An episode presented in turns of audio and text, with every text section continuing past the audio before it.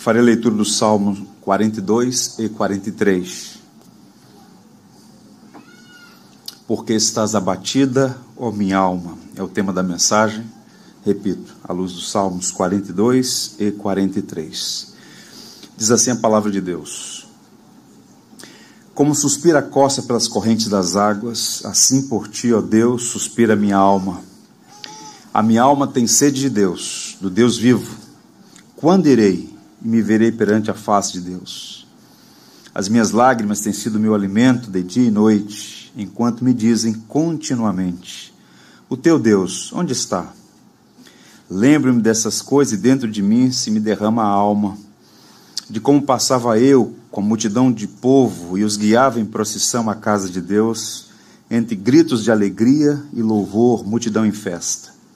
Porque estás abatido, a minha alma? Porque te perturbas dentro de mim? Espere em Deus, pois ainda o louvarei, a Ele, meu auxílio e Deus meu.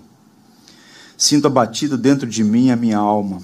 Lembro-me, portanto, de ti nas terras do Jordão, e no monte Hermon, e no outeiro de Mizar. Um abismo chama outro abismo. Ao fragor das tuas catadupas, todas as tuas ondas e vagas passaram sobre mim. Contudo, Senhor, durante o dia me concede a misericórdia e à noite comigo está o seu cântico, uma oração ao Deus da minha vida. Digo a Deus, minha rocha, por que te olvidaste de mim? Porque hei de andar eu lamentando sob a opressão dos meus inimigos? Esmigalham-se-me os ossos quando os meus adversários me insultam, dizendo e dizendo: O teu Deus, onde está? Porque estás abatido, a minha alma? Porque te perturbas dentro de mim? Espere em Deus, pois ainda louvarei. A Ele, meu auxílio e Deus meu. Faz-me justiça, ó Deus, e pleiteia minha causa contra a nação contenciosa. Livra-me do homem fraudulento e injusto, pois tu és o Deus da minha fortaleza. Por que me rejeitas? Porque hei de andar eu lamentando sob a opressão dos meus inimigos. Envia a tua luz e a tua verdade, para que me guiem e me levem ao teu santo monte e aos teus tabernáculos então irei ao altar de Deus, de Deus, que é a minha grande alegria. Ao som da harpa, eu te louvarei, ó Deus, Deus meu. Porque estás abatido, ó minha alma, porque te perturbas dentro de mim. Espere em Deus, pois ainda louvarei. A Ele, meu auxílio e Deus meu. Que o Senhor nos abençoe. A guisa de introdução, eu gostaria de destacar três coisas nesses dois salmos antes de examiná-los mais especificamente. A primeira delas é que nós temos aqui uma unidade poética. Ao que tudo indica, os Salmos 42 e 43 formam essa unidade literária, poética, sendo originalmente um único salmo. E existem pelo menos três evidências disso. A primeira delas é que nos manuscritos antigos, manuscritos hebraicos, esses dois salmos aparecem como um único salmo. Portanto, essa divisão, como nós a temos hoje, muito provavelmente surgiu por uma questão litúrgica, há muitos séculos atrás. Outra coisa a ser destacada é que os dois textos formam um cântico com três estrofes e um refrão. Basta observar que algumas, alguns elementos do Salmo 42 aparecem também no Salmo 43. E por fim, o Salmo 43 é o único do livro 2 que não tem um título. Se você observar na sua Bíblia, vai aparecer lá um título que está no original. Masquil, Cântico de Instrução dos Filhos de Corá. No Salmo 43 não aparece, porque aplica-se a mesma realidade ao Salmo 42 e 43. Nós não sabemos exatamente o motivo, ou os motivos pelos quais eles foram separados, mas ambos têm o mesmo contexto e a mesma mensagem. E é interessante porque abre uma espécie de janela para nós todos, para sondar esse mistério do sofrimento humano, porque o salmo fala de um homem num quadro depressivo, em alguma medida, esperando em Deus pela restauração do seu coração. Então, essa é a primeira coisa que eu queria destacar. A segunda a estrutura e a autoria. O Saltério ele foi estruturado em cinco grandes livros. Nós chamamos de livro 1, 2, 3, 4 e 5. É um material riquíssimo, é um livro de orações, de louvores, tem bastante lamento também, e faz parte da tradição judaico-cristã. E o Salmo 42 marca o começo do livro 2, que é composto de 31 salmos, sete dos quais são de autoria dos filhos de Corá, ou, em algumas versões, Coré. E a história dessa família é muito interessante. E de imediato já tem um grande ensino para nós aqui. Porque Corá era primo de Moisés. E ambos eram netos de Coate, segundo filho de Levi. Portanto, trata-se de uma família que tem uma rica e longa tradição no serviço de Israel, como músicos, como sacerdotes. E os, os levitas tinham esse histórico, então, de serviços prestados. Mas, infelizmente, de acordo com o número 16, a figura que aparece, Corá ou Coré, liderou uma rebelião contra Moisés e sofreu juízo. Deus o puniu pela sua rebelião contra Moisés. Agora, curiosamente, os filhos de Corá são mencionados na Bíblia como porteiros e cantores do templo. Eles são autores de pelo menos sete preciosos salmos.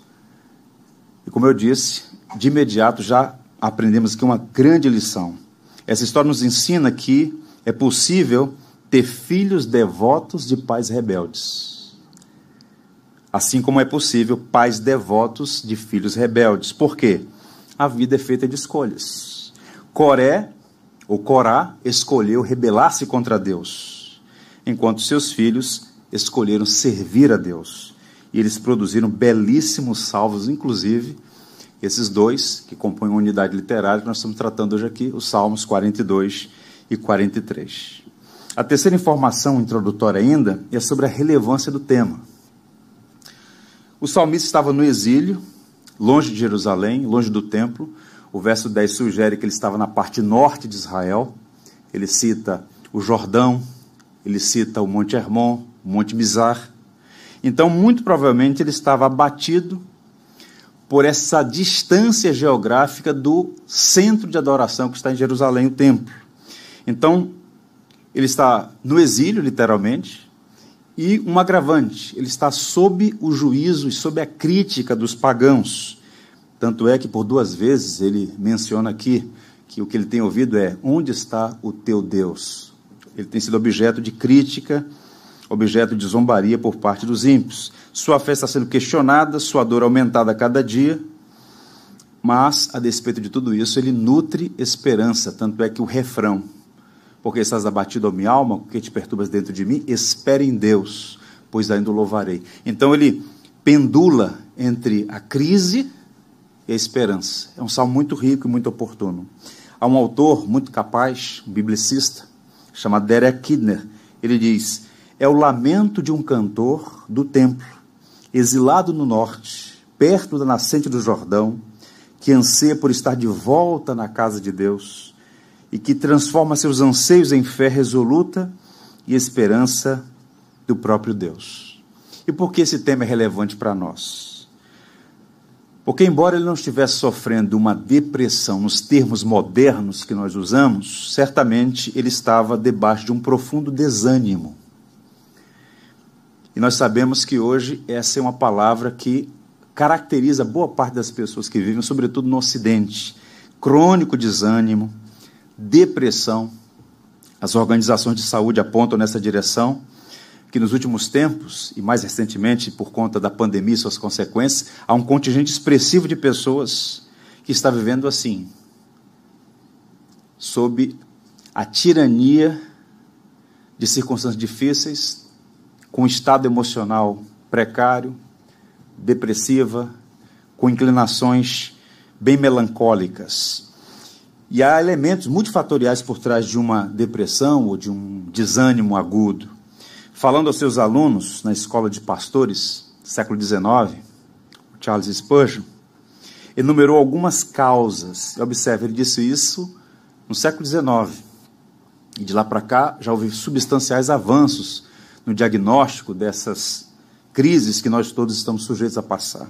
Mas naquela ocasião ele pontuou as seguintes razões, causas: a frágil natureza humana, na contramão do que os mais otimistas sugerem, o ser humano, a natureza, a composição da natureza humana é frágil. Um homem é forte até receber um diagnóstico terrível. Ele é forte até receber uma má notícia. Então, a natureza humana por si só, ela contém esse componente da fragilidade. Doenças físicas, cansaço físico e mental, hábitos sedentários, o pesado fardo de uma grande responsabilidade sobre os ombros, períodos de grande sucesso geralmente são seguidos por momentos de profundo abatimento. E o Spurgeon tratou esse assunto porque ele mesmo sofria de depressão, de gota, de uma inclinação à melancolia. Certa vez ele estava pregando no Salmo 110 e ele disse algo chocante. Ele fez uma confissão.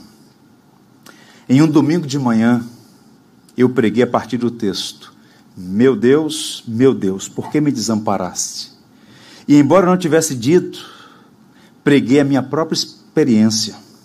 Eu ouvi o barulho das minhas próprias correntes enquanto eu tentava pregar aos meus companheiros de prisão que estavam na escuridão. Mas eu não conseguia descobrir por que eu havia sido levado a tal horror e terrível escuridão. Spurgeon está compartilhando a realidade de muitos pregadores e pastores. Cuidam dos outros enquanto eles mesmos sangram. E Spurgeon, embora fosse de fato um grande pregador, ele era um ser humano que tinha limitações e fraquezas, e uma dessas fraquezas, essa luta com a melancolia, com a inclinação à morbidade, à depressão. Ele escreveu muito sobre isso. Mais à frente, alguém caminhando na mesma direção que ele, o Dr. Mark Lloyd Jones, que era pastor e médico, chegou a ser médico assistente da rainha da Inglaterra, portanto, um homem capaz, experimentado. A partir do Salmo 42, ele pregou 30 sermões na igreja dele. E naquela ocasião, ele publicou, posteriormente, um livro, Depressão Espiritual, Suas Causas e Cura. E naquela ocasião, fazendo um diagnóstico, não apenas do per perspectiva teológica, mas também médica, ele apontou algumas razões: condições físicas, momentos de baixa após períodos de alta, temperamento, existem algumas pessoas inclinadas nessa direção. Ele falou inclusive de ataques satânicos e uma simples incredulidade, que também pode levar a esse estado. Vamos, portanto, examinar dois salmos cuja mensagem é muito atual. Não vai dar para esgotá-lo hoje. Já preguei um sermão no Salmo 42, em 2020. Vamos examinar uma parte agora e, se Deus permitir, no próximo domingo, a segunda parte dessa série. Então, existem certamente muitas outras questões associadas, mas vamos começar pela experiência do salmista e aprender algumas lições aqui muito preciosas e, como nós veremos, atuais e que podem nos ajudar na nossa caminhada. Vejamos, quais são as causas por trás da angústia do salmista? Em primeiro lugar, a separação forçada do que é mais precioso ao coração. Escolhi essa proposição para definir o primeiro ponto a separação forçada do que é mais precioso ao coração. Vejam os versos 1 e 2, mais uma vez. Ele faz aqui uma declaração, ele abre o coração e diz: Como suspira a costa pela corrente das águas, assim por ti, ó Deus, suspira minha alma. A minha alma tem sede de Deus, do Deus vivo. Quando irei e me verei perante a face de Deus? Ele era um homem devoto, é o que nós temos chamado aqui com frequência, buscando resgatar essa palavra tão nobre. Ele era um homem piedoso, devoto, afeiçoado a Deus. Seu coração pertencia ao Senhor. E a comunhão com Deus estava relacionada à liturgia no templo em Jerusalém, que era o lugar de adoração. No entanto, o verso 6 indica que ele estava exilado no norte, nas terras do Jordão, portanto, impedido de participar do culto público em Jerusalém. Isso trouxe profundo abatimento ao seu coração. Seu coração está entristecido pelo isolamento forçado no contexto do exílio, com um agravante entre pagãos, entre pessoas que tinham uma visão diametralmente oposta da vida e que tripudiavam quando o via abatido por estar distante do templo, distante do culto. O teu Deus onde está? Então, essa separação forçada de algo que lhe era precioso é a causa de angústia ao seu coração. Ele é um adorador longe do templo.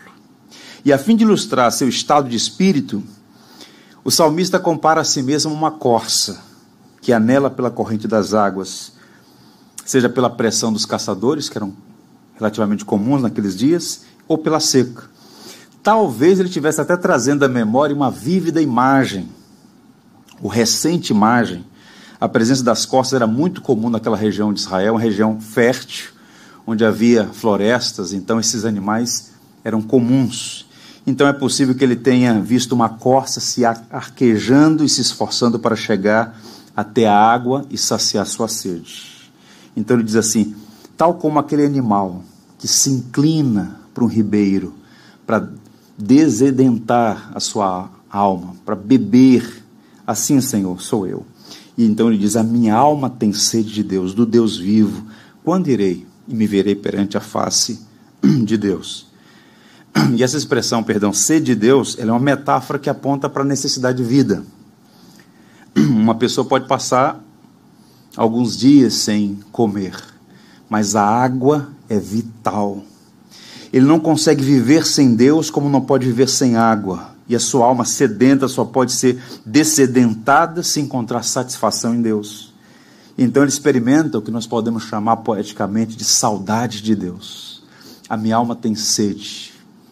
Ele tem um anelo, um profundo anelo no coração. E sua inquietação se revela na frase: Quando?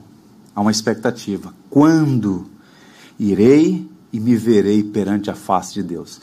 Essa expressão no Antigo Testamento, comparecer diante de, ver a face de Deus, era uma expressão técnica no Antigo Testamento para o comparecimento diante de Deus no santuário. Deus é espírito invisível, ninguém jamais viu a Deus, de João. Então, ver a face de Deus é participar do culto em Israel, no templo de Jerusalém, no Monte Sião, onde Deus simbolicamente manifesta a sua presença no meio do seu povo. Portanto, ele está falando desse retorno para Deus, para o culto, para a vida litúrgica, para a vida da qual ele estava agora afastado por uma circunstância, vivendo no exílio. Agora, observe que o salmista cita elementos essenciais na manutenção da vida. Ele fala de ar, minha alma suspira. Ele fala de água, ele fala de alimento. Em outras palavras, sem adoração não faz sentido viver. Ele foi criado por Deus e para Deus, e o profundo anelo de sua alma ele está em comunhão com o Senhor. Então, para o salmista, Deus não é uma ideia, Deus não é uma tese, Deus não é uma projeção do Pai que não tivemos. Deus é o amado de nossa alma. Deus é a única fonte capaz de saciar os desejos mais profundos do nosso coração. Ele conhecia o significado das palavras de Davi, no Salmo 63, que lemos ainda há pouco na liturgia. Ó oh Deus, veja a linguagem relacional, de conexão. Ó oh Deus, tu és o meu Deus forte. Eu te busco ansiosamente. A minha alma tem sede de ti. Meu corpo te almeja como terra árida, exausta e sem água. Então, esse é o perfil desse homem. Um homem profundamente abatido, porque por circunstâncias difíceis, ele agora está no exílio, com saudade de sua terra e a lembrança do templo lhe causava dor, a dor da saudade, sim, saudade de Deus, do templo, do culto, de ir à multidão, a, com a multidão à casa de Deus. A saudade é tão grande que ele chora, e chora tanto que as lágrimas agora são o seu alimento. Então percebam, esse afastamento forçado daquilo que lhe traz alegria ao coração é a primeira causa do seu abatimento. E o que tem a ver isso conosco agora? Há pelo menos duas aplicações aqui. A privação do que se ama é uma fonte de angústia. E isso abre um leque de várias possibilidades. No caso do salmista, relembrando, o salmista amava a Deus e sua devoção se evidenciava no desejo de estar na casa do Senhor para a adoração pública. E ao ser privado disso, ele foi tomado por uma profunda angústia seu estado depressivo e melancólico tem relação direta, portanto, com a privação do que era preciso. Isso explica, portanto, o desânimo dele, o abatimento de espírito, ou até mesmo alguns casos de depressão. Quando uma pessoa, guarde isto, quando uma pessoa é privada de algo que é precioso para ela, aquilo a deixa abatida. Exemplos: a separação da pessoa amada, seja por divórcio ou por morte do cônjuge, a perda dos pais ou de um filho, o que é ainda mais triste porque inverte a ordem natural. Existe um princípio geral aqui: a privação do que se ama é uma fonte de angústia. E há muita gente abatida, desanimada e algumas sob a tirania da depressão, porque foi privada daquilo que amava. O que restou ao salmista, com a sua angústia, manter a sua esperança em Deus. Por isso, o refrão que aparece três vezes na composição 42 e 43 do Saltério. Porque estás abatido, ó minha alma? Porque te perturbas dentro de mim? Espere em Deus, pois ainda o louvarei. A Ele, meu auxílio e Deus meu. A esperança dele para ter essa alegria restaurada está no próprio Deus. Ele falou: esperarei no Senhor, ainda o louvarei. A atitude dele me fez lembrar, por exemplo, a de Jó, que era um homem que conhecia o sofrimento, um homem experimentado em dores. E no capítulo 19, quando ele está no epicentro das suas crises mais profundas, o homem que havia perdido absolutamente tudo, ele diz assim: Porque eu sei que o meu redentor vive e por fim se levantará sobre a terra. Depois, revestido este meu corpo da minha pele, em minha carne verei a Deus. Observe que tanto o salmista quanto Jó reconhecem o estado de aflição da alma e lançam em Deus toda expectativa de restauração. Porque Deus pode, de fato, reverter. Ele é quem levanta o abatido, ele é quem de fato traz alegria àquele que não vê na circunstância momentânea motivos para louvá-lo. Que o Senhor nos ajude. E a segunda aplicação aqui, nosso coração tem saudade de Deus. Sou estranho isso, mas eu quero lançar mão dessa linguagem. Nosso coração tem saudade de Deus. Longe de Jerusalém, o coração do salmista estava apertado de saudade. E essa figura para nós é estranha demais. Por quê? Ela perdeu força. Porque no cristianismo, com o advento de Jesus Cristo, sua obra em nosso favor, com o fato dele ter na sua perfeita obra rasgado o véu de cima a baixo, não existe mais terra santa. Na linguagem de um poeta inglês chamado William Cowper, onde quer que te busquem, te encontrarão, e qualquer lugar é santo chão. Então, graças à obra de Cristo, não é mais exclusivamente em Jerusalém. Deus pode ser invocado encontrado em qualquer lugar do mundo. Essa é a promessa que ele fez. Mas para o salmista havia a terra de Deus, estabelecida pelo próprio Deus. Ele tinha saudade dela, e essa metáfora carrega uma grande mensagem. Parte de nossas angústias é que sentimos saudades de um país que nunca visitamos. É essa condição que está presente em todo ser humano por termos sido criados por Deus aquela sensação de que nada, absolutamente nada completa, nada satisfaz. Existe algo maior. Ou como diz o sábio, no livro de Eclesiastes, Deus colocou a eternidade em nosso coração. Então, parte de nossas angústias é que sentimos saudade desse país que nunca visitamos. Fomos criados para algo maior e todos sentem esses anelos na alma. E embora muitos não saibam de onde vêm e nem para onde apontam. E à medida que nós vamos lendo a tradição cristã tão rica, tão instrutiva, tão abençoadora, encontramos tesouros, por exemplo, mais recentemente, o C.S. Lewis, quando ele diz: os livros ou a música onde pensamos estar a beleza nos trairão se confiarmos neles. Pois eles não são a coisa em si, eles são somente o aroma de uma flor que não encontramos, o eco de um tom que ainda não ouvimos, notícias de um país que nunca visitamos. Vejam, irmãos, como toda a realidade criada aponta para a perfeição de Deus, o teatro da glória de Deus, mas não são uma coisa em si, apontam para algo maior. Então, no nosso coração existe esse anelo, nós temos saudades desse país que nunca visitamos, nós temos saudade de Deus, de voltar para Ele, E boa parte do que nós chamamos de tédio, melancolia, é na verdade o coração morrendo de saudade de voltar para casa. E o que é que o pagão faz? O pagão tenta adubar a sua vida com falsos referenciais de significação. Mas nada pode preencher, nada pode satisfazer. Porque absolutamente nada pode preencher o lugar de Deus em nossa vida. Nós somos criados para Ele. Nossa alma está perturbada até encontrar em Deus plena satisfação. Agostinho falou muito sobre isso. É bem verdade, eu diria, que uma pessoa apaixonada pelo mundo não tem saudade de Deus, nem da linda pátria para a qual nós fomos criados. Existe de fato as paixões deste mundo que sufocam e podem desviar nossos afetos na direção certa, errada. Não se sente saudade do que não se ama, esse é o princípio. Você não pode sentir saudade do que não ama. E a pergunta passa a ser: nós temos saudade de Deus? Você tem como salmista sede do Deus vivo? Paulo dizia: viver é Cristo, morrer é lucro. Ele disse aos Filipenses: a nossa pátria está nos céus, de onde aguardamos o Salvador, Senhor Jesus Cristo. Ele de fato tinha essa consciência, tal como salmista, de voltar-se para Deus, de ver a face de Deus, e nós precisamos ponderar essas coisas todas. Então, eu não sei o que é que tem promovido essa crise, essa angústia, essa, esse desânimo, ou quem sabe até um embrião aí de um quadro depressivo, mas lembre-se sempre, é em Deus que nós vamos encontrar plena satisfação para nossa alma.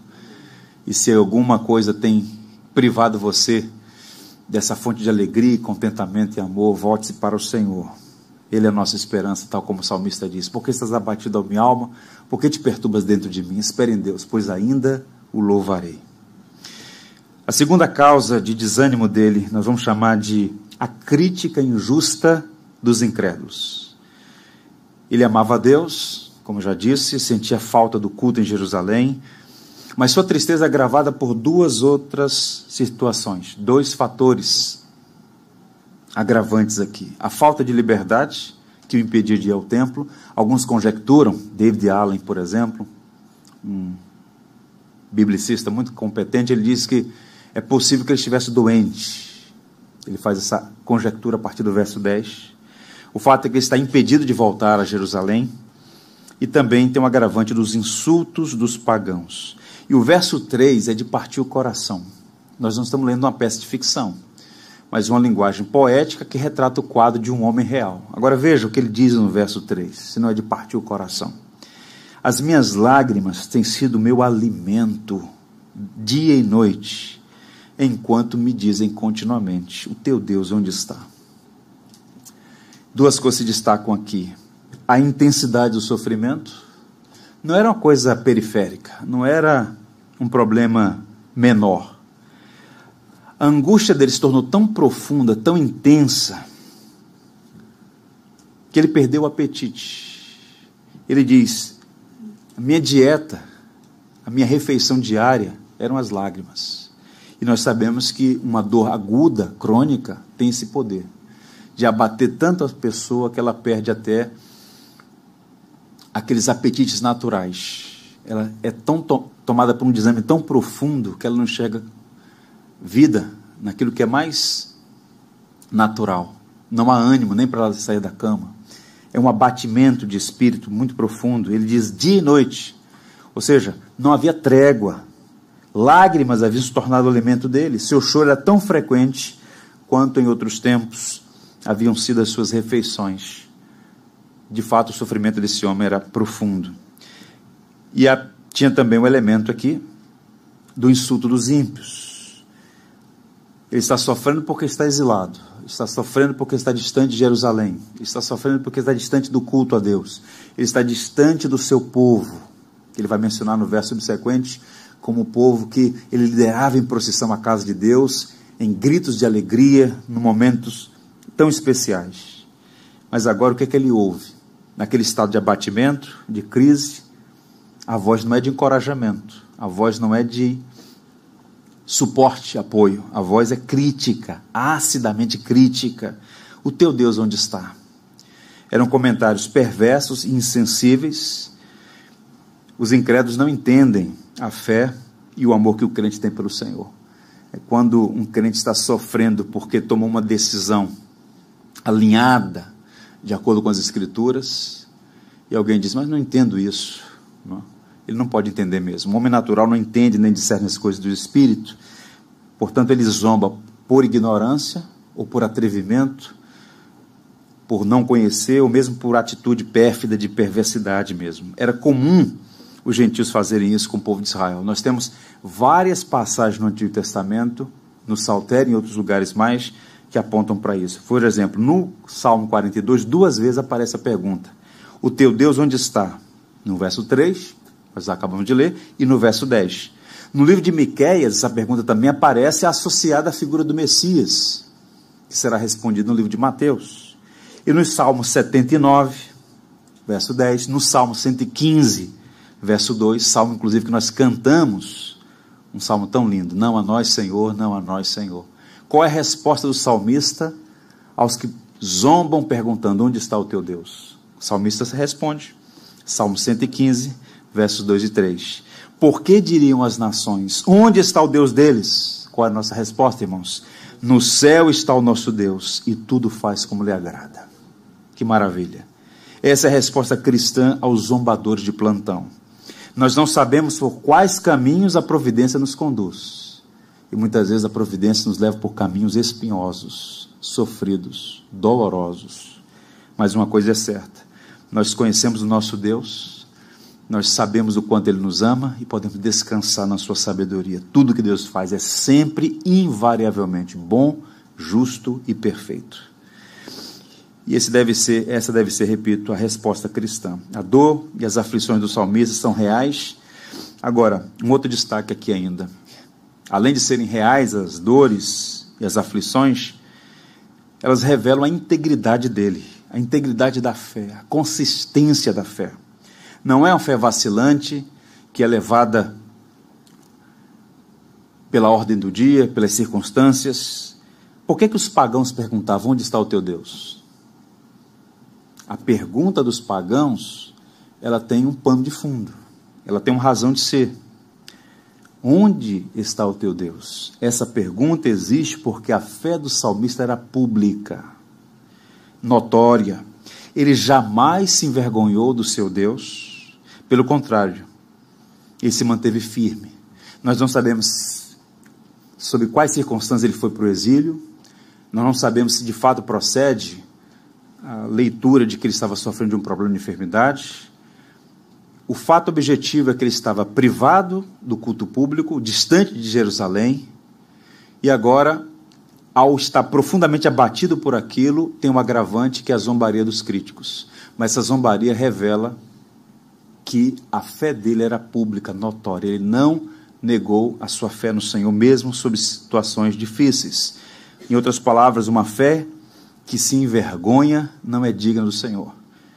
E a fé daquele homem era uma fé robusta, superlativa, real, verdadeira, consistente. Duas aplicações para nós.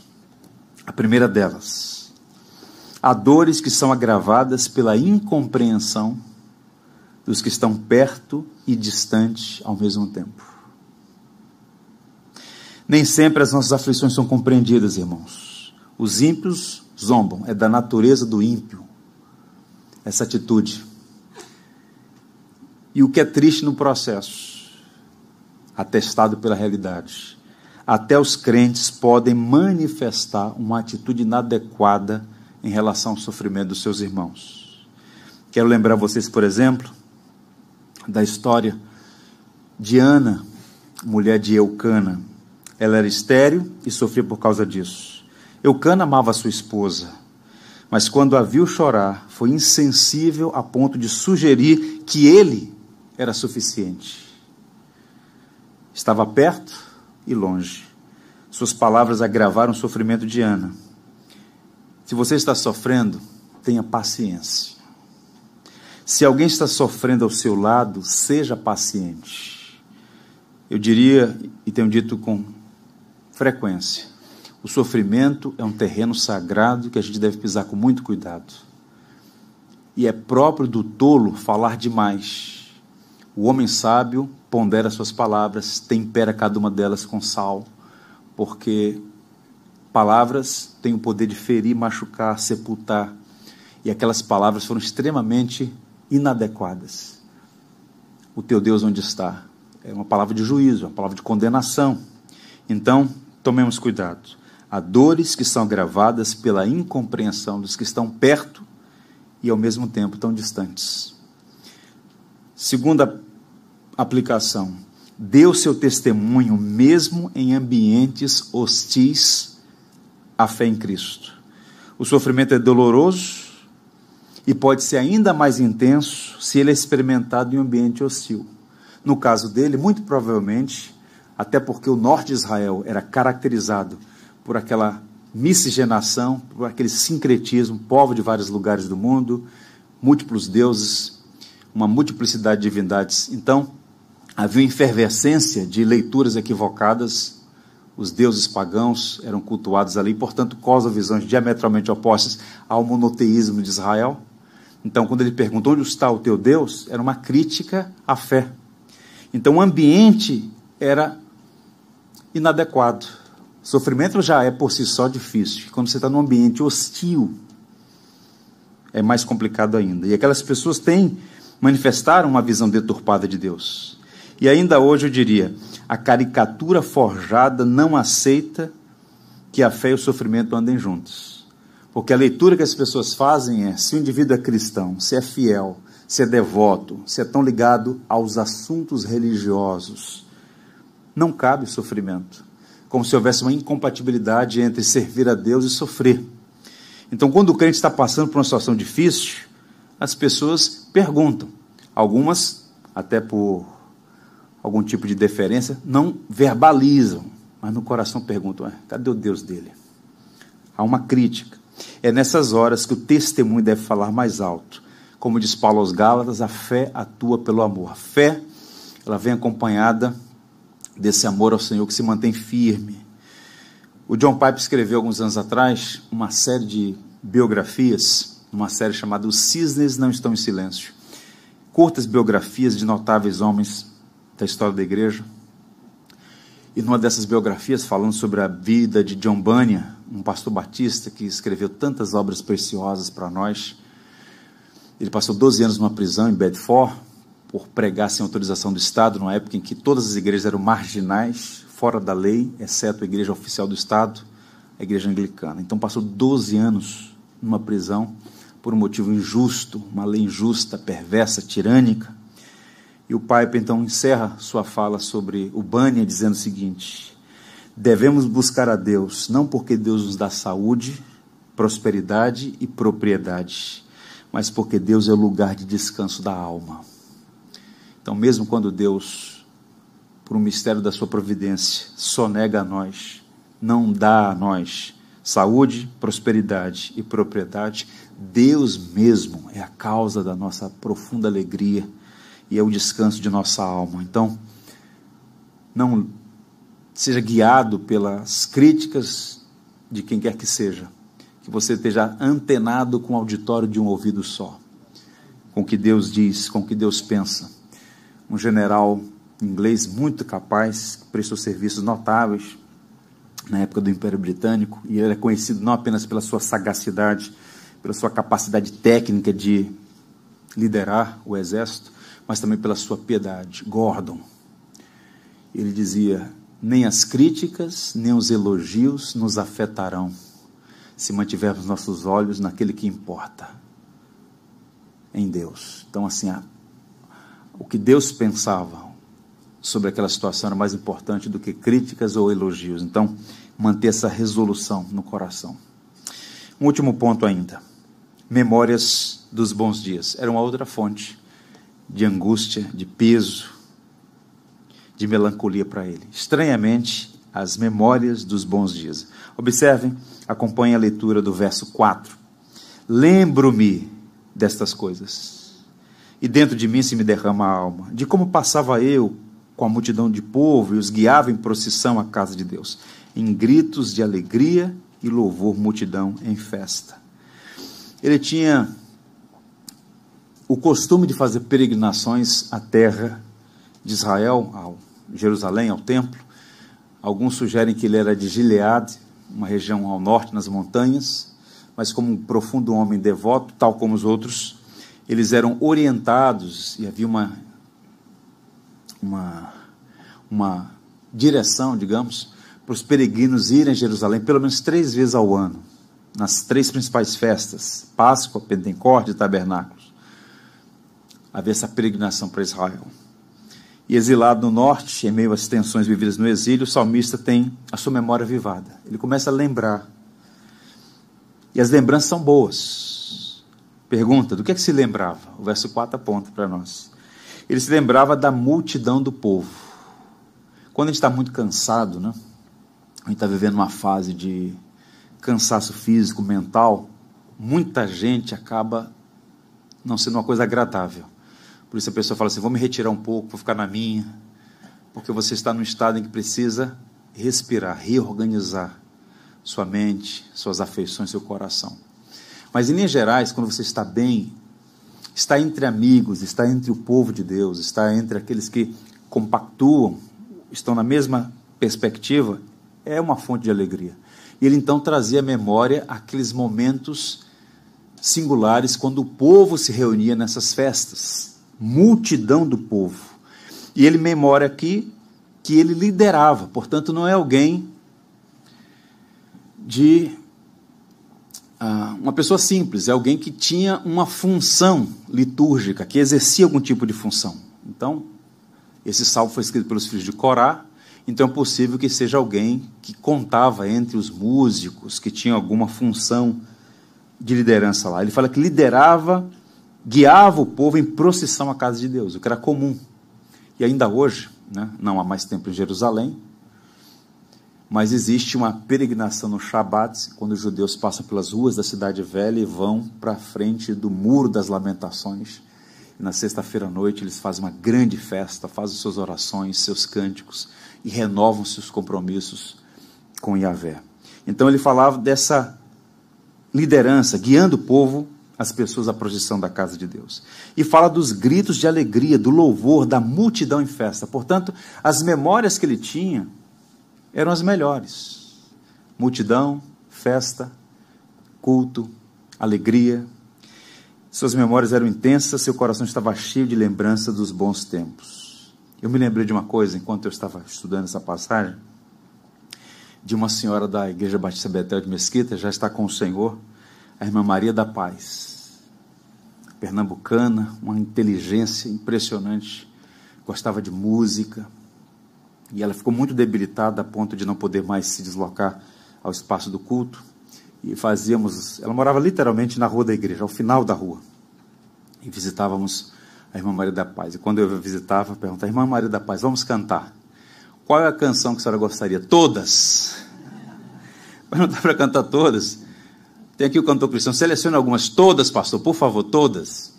Aí começavam a cantar, ela contava as histórias, se emocionava. Era um misto de alegria, as memórias ativadas. Né? Ela gostava de instrumentos de sopro, mas ao mesmo tempo percebia em alguns momentos que a alegria pendulava para a tristeza, porque ela não poderia mais fazer o que sempre fez e que tanta alegria trazia para ela. É mais ou menos o que esse homem está experimentando aqui. Ele ativa a memória e lembra: olha, grande multidão, eu guiava o povo em procissão à casa de Deus, festa, alegria, que maravilha. Mas ele está batido, porque essas memórias, embora tivesse lá o resíduo da alegria, traziam tristeza porque estava impedido de viver aquilo novamente. Razão pela qual ele diz assim: dentro de mim, quando ele se lembrou dessas coisas, se me derramava a alma. Essa expressão, se derramar a alma, é uma amargura, uma tristeza. Amargura e tristeza profundas. Então, ao lembrar dos bons tempos, as feridas foram abertas pela dor da saudade, sua alma derramou-se em angústia. Portanto, ele dá pistas do motivo de sua tristeza, de como passava eu com a multidão do povo e os guiava em procissão na casa de Deus, entre gritos de alegria e louvor, multidão em festa. Eu já disse, e volto a dizer, que os judeus tinham, os israelitas, a obrigação moral e espiritual de visitar Jerusalém pelo menos três vezes por ano, nas grandes festas nacionais e de grande valor simbólico. A Páscoa, o Pentecostes, 50 dias depois da Páscoa, e a festa de tabernáculos. Então ele está trazendo à memória isso. Eles subiam a Sião para louvar o nome do Senhor, como diz o Salmo 122, que é um salmo dentro daquele grupo de salmo dos degraus, que o povo ia cantando enquanto se dirigia a Sião. Alegrei-me quando me disseram: Vamos à casa do Senhor. Esse é o espírito. Então, para lá iam as pessoas com esse espírito de estar juntos celebrando os feitos de Deus no decurso da história. Então, essas boas lembranças estavam agora esmagando o coração do salmista, e seu lamento traz consigo um anelo profundo: que o Senhor me liberte e me dê a alegria de voltar a Jerusalém. E qual é a aplicação aqui, irmãos? O que, é que gente podemos aprender? Eu diria: existe espaço para o uso apropriado das memórias e da lembrança dos bons dias. A gente precisa fazer esse exercício, inclusive. Não é isso que o profeta diz? Quero trazer à memória o que me pode dar esperança. Nós temos que ativar nossa memória lembrar dos atos redentivos de Deus em nossa própria vida. Mas é sempre perigoso quando o coração se entrega à nostalgia. O saudosismo pode adoecer o coração e paralisar a vida. Eu queria dar destaque para isso. Um filósofo de Éfeso chamado Heráclito, ele cunhou a expressão muito conhecida na filosofia: Ninguém pode entrar duas vezes no mesmo rio, pois quando nele se entra novamente, não se encontram as mesmas águas e o próprio ser já se modificou. Em outras palavras, há coisas que não se repetem nunca mais. E à medida que você vai envelhecendo, você vai tendo uma compreensão melhor dessas realidades. E qual o perigo da nostalgia e do saudosismo? É que as boas memórias, de fato de coisas maravilhosas que Deus fez em nós e através de nós, sufoquem o nosso coração e nos paralisem e nos roubem a fé no Deus que é Senhor das circunstâncias e roubem de nós a humildade de entender que há tempo para tudo. E há coisas que não se repetem, coisas que não voltam mais. Portanto, eu diria: seja grato a Deus pelas experiências que você viveu expresse diante de Deus o desejo de experimentá-las, novas alegrias na jornada, mas não transforme boas memórias em amargura. A vida passa e passa muito rapidamente. É um sopro, é um palmo. Moisés, experimentado no Salmo 90, diz: A nossa vida é como um sopro, é um palmo. Tiago diz que é uma neblina que cedo passa. Por isso, à medida que o tempo, vai, o tempo vai passando, a gente olha para trás e tem esses momentos, esses lampejos de saudosismo, que tem o seu lugar. Mas se isso dominar o seu coração, você vai sofrer uma angústia tão profunda que não vai ter condições de administrar. Que saudosismos são esses? Dos pais que se foram. É bom ter memórias da vida em família, de uma refeição à mesa, da primeira partida de futebol, do andar de bicicleta, de férias. Estou falando de boas memórias. Há memórias amargas também que precisam ser deixadas para trás. Agora, dessas boas memórias, dos amigos da escola, por exemplo, dos filhos quando eram pequenos, né? Quando as crianças nascem, alguém mais experimentado diz: Olha, aproveita, curte, porque passa rápido. E a pessoa ouve aquilo e fala: Que passa rápido nada, você não sabe que eu passei essa madrugada. Parece que o menino não dorme, mas passa rápido demais. Então, quando chega a determinada fase, você olha assim: caramba, eu aproveitei, mas poderia ter aproveitado mais. Isso é uma memória, mas se essa memória te escravizar, você está perdido. Da igreja, nos dias da juventude, ah, no meu tempo, pastor, nós chegávamos na igreja às 8 da manhã, ensaiava, tinha um EBD, depois era o culto, almoçávamos na igreja mesmo, à tarde a gente evangelizava debaixo do sol quente, entregava folheto, fazia culto na praça pública, voltava para a reunião de treinamento às 18, à noite tinha um culto, depois ainda tinha uma reuniãozinha para tratar alguma coisa, chegava em casa de madrugada. Aqueles eram bons tempos. Só de falar isso já me cansei, eu tomar até uma água. Meu Deus. Essas memórias são boas, são boas, irmãos. E nós temos memória, sabe por quê? Porque nós vivemos. Só tem memória quem vive. Mas, ouçam o que disse Warren Wisber.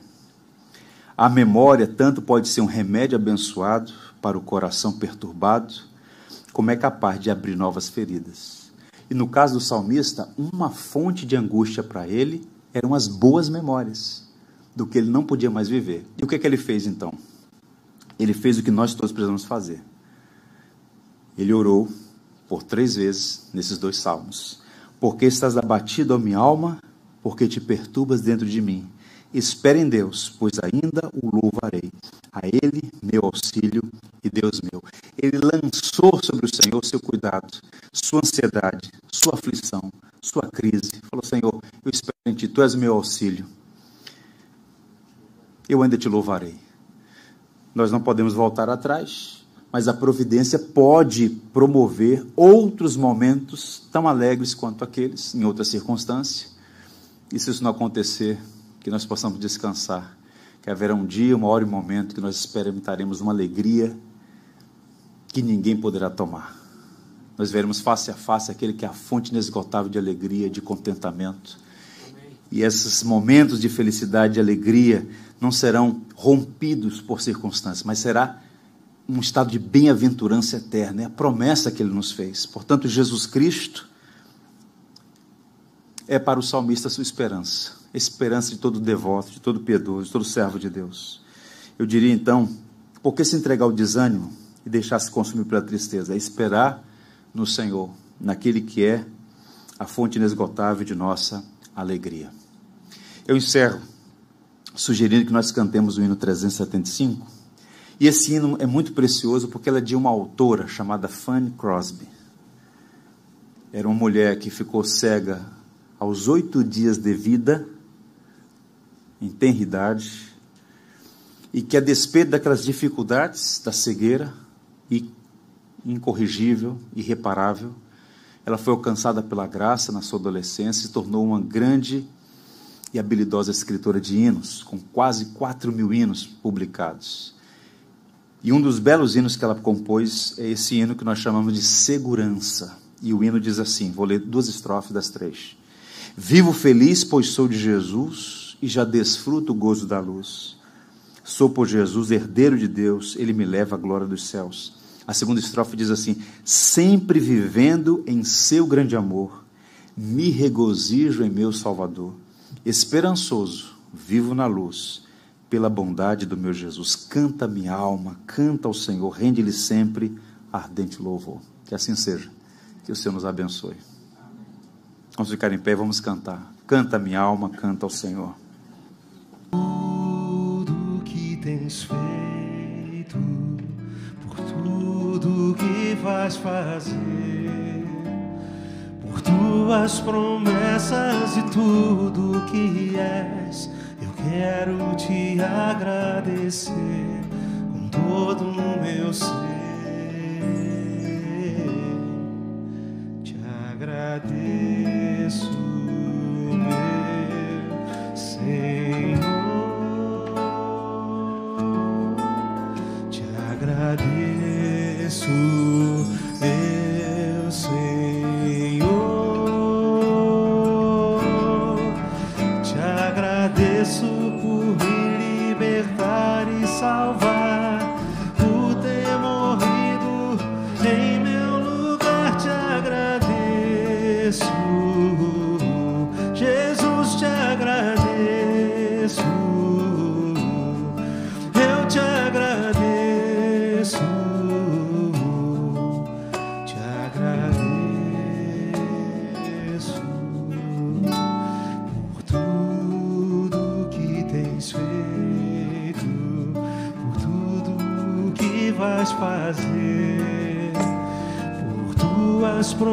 E tudo que és. Eu quero te agradecer com todo o meu ser.